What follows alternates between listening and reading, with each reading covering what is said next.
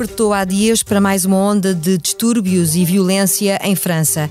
A gravidade dos acontecimentos fez mais de 3 mil detenções em poucos dias, um terço das quais envolveram menores, e mobilizou milhares de agentes da polícia. O rastilho foi provocado pela morte de um jovem às mãos das autoridades na sequência de uma operação stop. Miguel Sousa Tavares chama a este cenário de caos um mundo em desagregação. É por aqui que seguimos no episódio desta semana do podcast Miguel Sousa Tavares de Viva Voz. Eu sou a Paula Santos.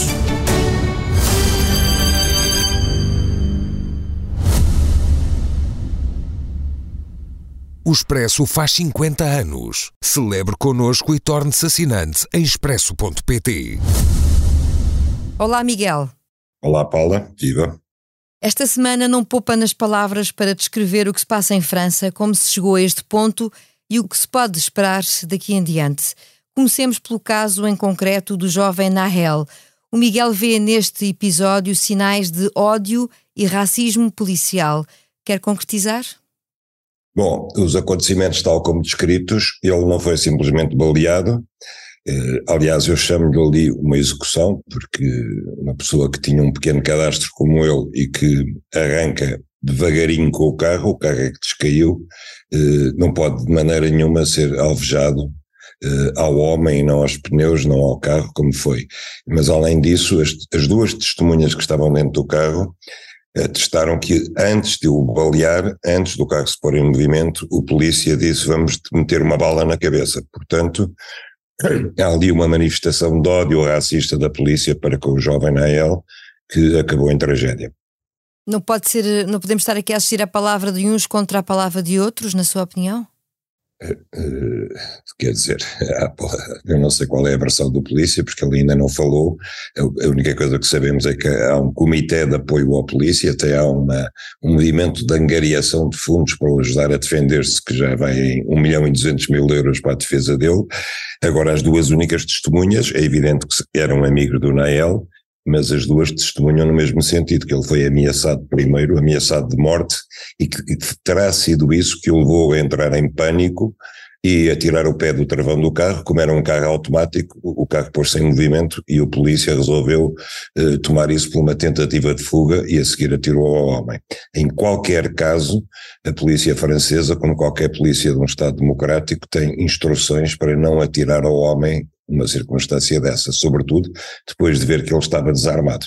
Há aqui claramente um lado, pelo menos desproporcional, em relação ao, aos factos eh, em concreto. O polícia, tanto quanto sabemos, pediu desculpa, mas isso não acalmou minimamente os ânimos. Habituámos-nos a assistir em França nos últimos anos a distúrbios relacionados com os mais diversos argumentos. Há um sentimento generalizado de descontentamento que a classe política não consegue controlar. Há mais culpa dos decisores políticos ou uma maior cultura de intolerância? Eu acho, e eu tento explicar isso no meu artigo, que aqui há duas coisas. E o que houve de novo nestes motins é que se juntaram os, os jovens argelinos, uh, les arabes, como dizem os franceses, que têm razões próprias para a revolta, umas justificadas, outras não, com os jovens adolescentes franceses, a, a malta das, das, redes sociais que, que, protesta sem saber muito bem porquê. E eu lembro que quando foi os protestos contra a idade das reformas, a minha coisa que mais me impressionou não foi ver pessoas em, uh, próximas da idade da reforma a protestarem porque lhes iam subir a idade da reforma, isso é normal, foi ver jovens a protestar, quando no fundo o que estava em causa era defender o futuro das reformas desses jovens uh, a, benefício deles e não da geração que está à beira de se reformar.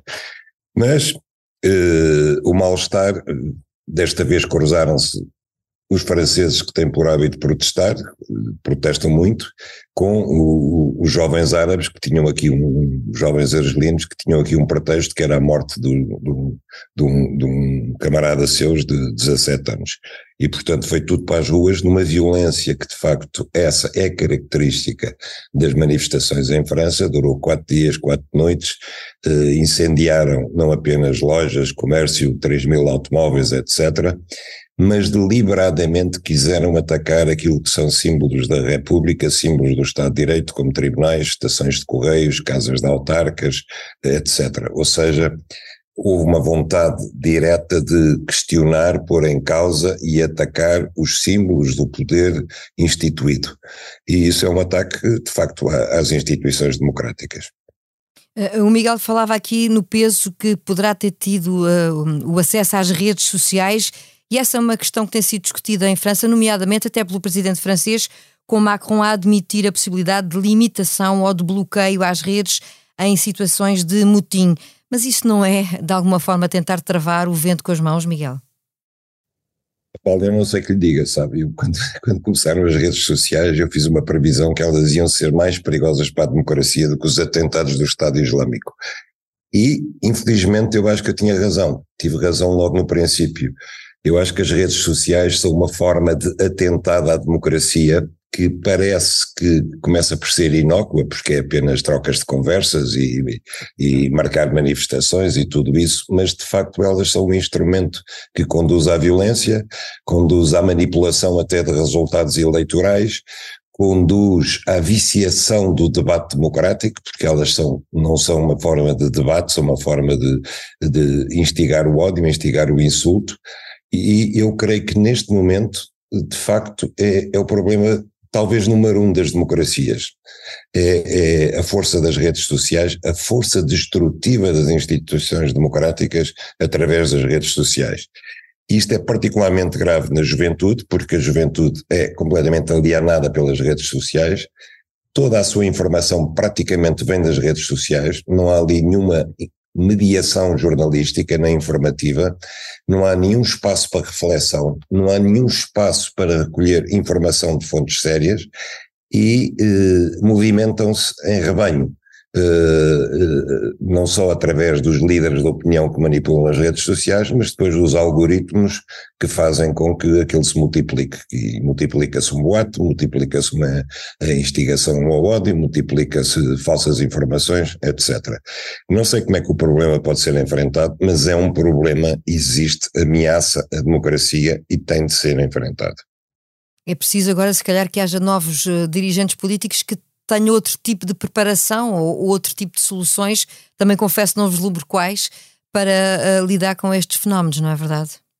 Eu acho que sim, quer dizer, e, nós vemos a propósito da guerra na Ucrânia, vemos uh, que já foram instituídas tantas limitações ao direito de informar, começando logo por uh, fechar o acesso às televisões russas no Ocidente, que é bastante mais grave de fazer do que limitar eh, pelo menos os discursos de ódio nas redes sociais, que apesar daquilo que os operadores dizem que fazem, de facto não fazem, e eh, parece que há um grande pudor em eh, instituir mecanismos de controle democrático sobre as redes sociais, como existe sobre os meios de comunicação normais porque nós os dois estamos aqui à conversa, estamos num meio de comunicação, se nós cometermos na nossa conversa algum crime contra a liberdade de informação, nós temos os tribunais para nos julgar, nas redes sociais não. Já há uma espécie de ensaios, mas de facto ainda há um caminho longo a percorrer. Detenho-me agora na análise dura que faz da herança destes jovens de origem argelina, que, na sua opinião, nunca se irão integrar. Cito uma frase do seu texto uh, no artigo de opinião desta semana no Expresso, jamais um argelino de França chegará a primeiro-ministro como indianos chegaram a ser primeiro-ministros na Inglaterra ou na Escócia. Nem os franceses deixariam, nem eles próprios querem, porque não estão em França para se integrarem, mas para a destruírem por dentro. Há razões históricas que o Miguel invoca para sustentar esta leitura. Sim, há razões históricas. Eh, eu cito só por alto, para resumir aquilo que eu cito, eh, na guerra dos franceses contra a Argélia, na guerra da independência, que demorou 12 eh, anos, digamos, a parte final, morreram 500 mil argelinos. Aquilo não foi propriamente igual, por exemplo, às guerras que nós tivemos, às guerras de libertação dos Palopes contra Portugal. Nós nunca tivemos, por exemplo, massacres em Luanda e em Lourenço Marcos, cometidos pelo exército português em larga escala, como os franceses tiveram em Argel, eh, cometeram em Argel e em Oran. O ódio visceral dos argelinos aos franceses e dos Pieds Noirs, que eram os colonos franceses na Argélia, aos argelinos, é uma coisa que não passou até hoje. Não passou da parte dos argelinos, nem passou da parte dos franceses, os tais Pieds Noirs, que tiveram que debandar em massa da Argélia, quando o general de Gaulle, o presidente, fez um referendo fez, e depois fez os acordos de Evian com os argelinos, e os franceses do continente estavam fartos daquilo e aprovaram a independência da Argélia e houve eh, um milhão e tal de franceses, do, do, ou mais, da Argélia que tiveram que voltar para a França. E voltaram com sabiamento tamanho que inclusivamente criaram uma organização terrorista chamada OAS, infiltrada por generais que tinham, e militares que tinham estado na Argélia que começaram a fazer ataques terroristas em França contra os próprios franceses por causa da independência da Argélia. Nós não tivemos nada de semelhante na nossa descolonização, nem cometemos as barbaridades que os franceses cometeram na Argélia, e, portanto, quando estes argelinos imigram para a França, eles trazem não apenas Uh, os defeitos que a Argélia tem e que eu enumero no meu texto, porque a Argélia foi dos países mais desagradáveis onde eu estive, uh, e tive duas vezes, estive lá duas vezes por razões profissionais, mas trazem também com eles um desejo de vingança e um desejo, de facto, de não se integrarem. E não, não é apenas a nível religioso, é a nível dos hábitos de vida, porque nós vemos que os argelinos em França continuam a obrigar as mulheres a usar o chador, continuam a proibi-las de fazerem a vida que fazem eh, as adolescentes francesas e as mulheres francesas, continuam a impor-lhes casamentos, quer dizer, continuam a ter eh, em França uma sociedade medieval fechada sobre si próprias, ao mesmo tempo que depois se queixam que não são integrados pelos franceses. Portanto, a França tem ali um, um balão de pólvora que eu não sei como é que se resolve, mas que são duas comunidades que vivem separadas, mas que têm que viver juntas no mesmo país, odiando-se mutuamente e desconfiando uma da outra mutuamente. Um problema sério de que provavelmente vamos voltar a ouvir falar. Mudemos de rota neste podcast. Stoltenberg vai suceder a Stoltenberg na NATO. O Miguel tem sido crítico do trabalho do secretário-geral da NATO, mas não vê esta renovação como algo surpreendente. Não, de todo. Eu acho que isso estava-se a preparar há muito tempo. Uh, repare que nunca se falou de nenhum outro candidato sério ao lugar de Stoltenberg. Portanto, uh, já se estava a prever que ele sucedesse a si próprio.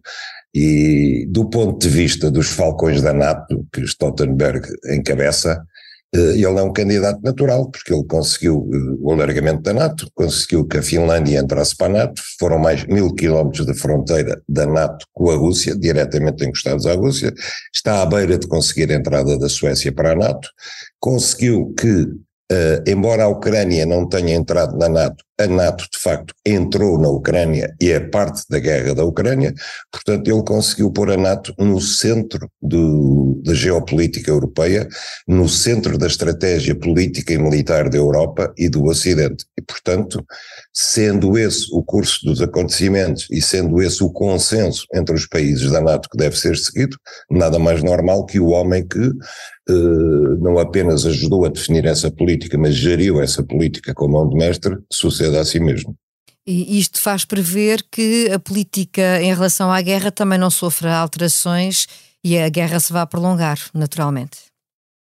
Eu acho que a aposta no prolongamento da guerra, para mim, parece-me clara, de, pelo menos do lado do Ocidente, parece-me clara. Do lado da Rússia, eh, nós ouvimos falar várias vezes que, que, estão prontos para a paz, mas também não vimos, para ser sincero, não vimos nenhum passo concreto em que os russos digam estamos prontos para a paz, estamos prontos a abandonar o território que conquistamos desde o início da guerra, para começo de conversa. Porque isso seria o mínimo que Moscou teria a dizer para começo de conversa em direção à paz. E, portanto, não havendo nenhum passo concreto, nenhum dos lados, havendo do lado ocidental uma recusa à partida de aceitar interlocutores alheios terceiros para negociar a paz, seja a China, seja o Brasil, seja a Santa Sé, eu não vejo que a guerra tenha um fim próximo à vista, a menos que de facto acabem os homens ou acabem as armas no campo de batalha. E dos grandes temas da política internacional passamos para uma visão mais caseira e entramos finalmente no improviso. Já se conhecem as principais conclusões do relatório preliminar da Comissão de Inquérito à TAP, um texto simpático a avaliar pelas leituras diversas que têm sido feitas, para a gestão do governo em torno de todas as questões e discussões polémicas. O Miguel já chegou a alguma conclusão ou parece-lhe que, tal como diz o Presidente da República, o melhor será esperar pela peça definitiva em vez de analisar esta espécie de ensaio geral? Paulo, eu vou ser, eu vou, eu vou ser muito sincero. Eu, eu ia-me atirar ao relatório, mas quando ouvi o Primeiro-Ministro e o Presidente da República dizer que era melhor esperar pelas conclusões finais, eu também resolvi, já que estava bem acompanhado, esperar também pelas conclusões finais. Agora, uh, daquilo que eu li, do, do, dos, dos uh, enfim, dos grandes títulos daquilo que eu li, eu discordo das críticas no que se refere à não inclusão na, na, na, no relatório preliminar dos fediveres da, da Comissão, tais como os desacatos no gabinete do Ministro Galamba ou a, a intervenção do SIS no processo, porque esse não era de facto o, o, o tema da Comissão, eh, não vinha ao caso, foram questões laterais que a oposição explorou porque sentiu ali fragilidades do governo, mas que de facto não têm nada a ver com, o, com a agenda da Comissão Parlamentar de Inquérito.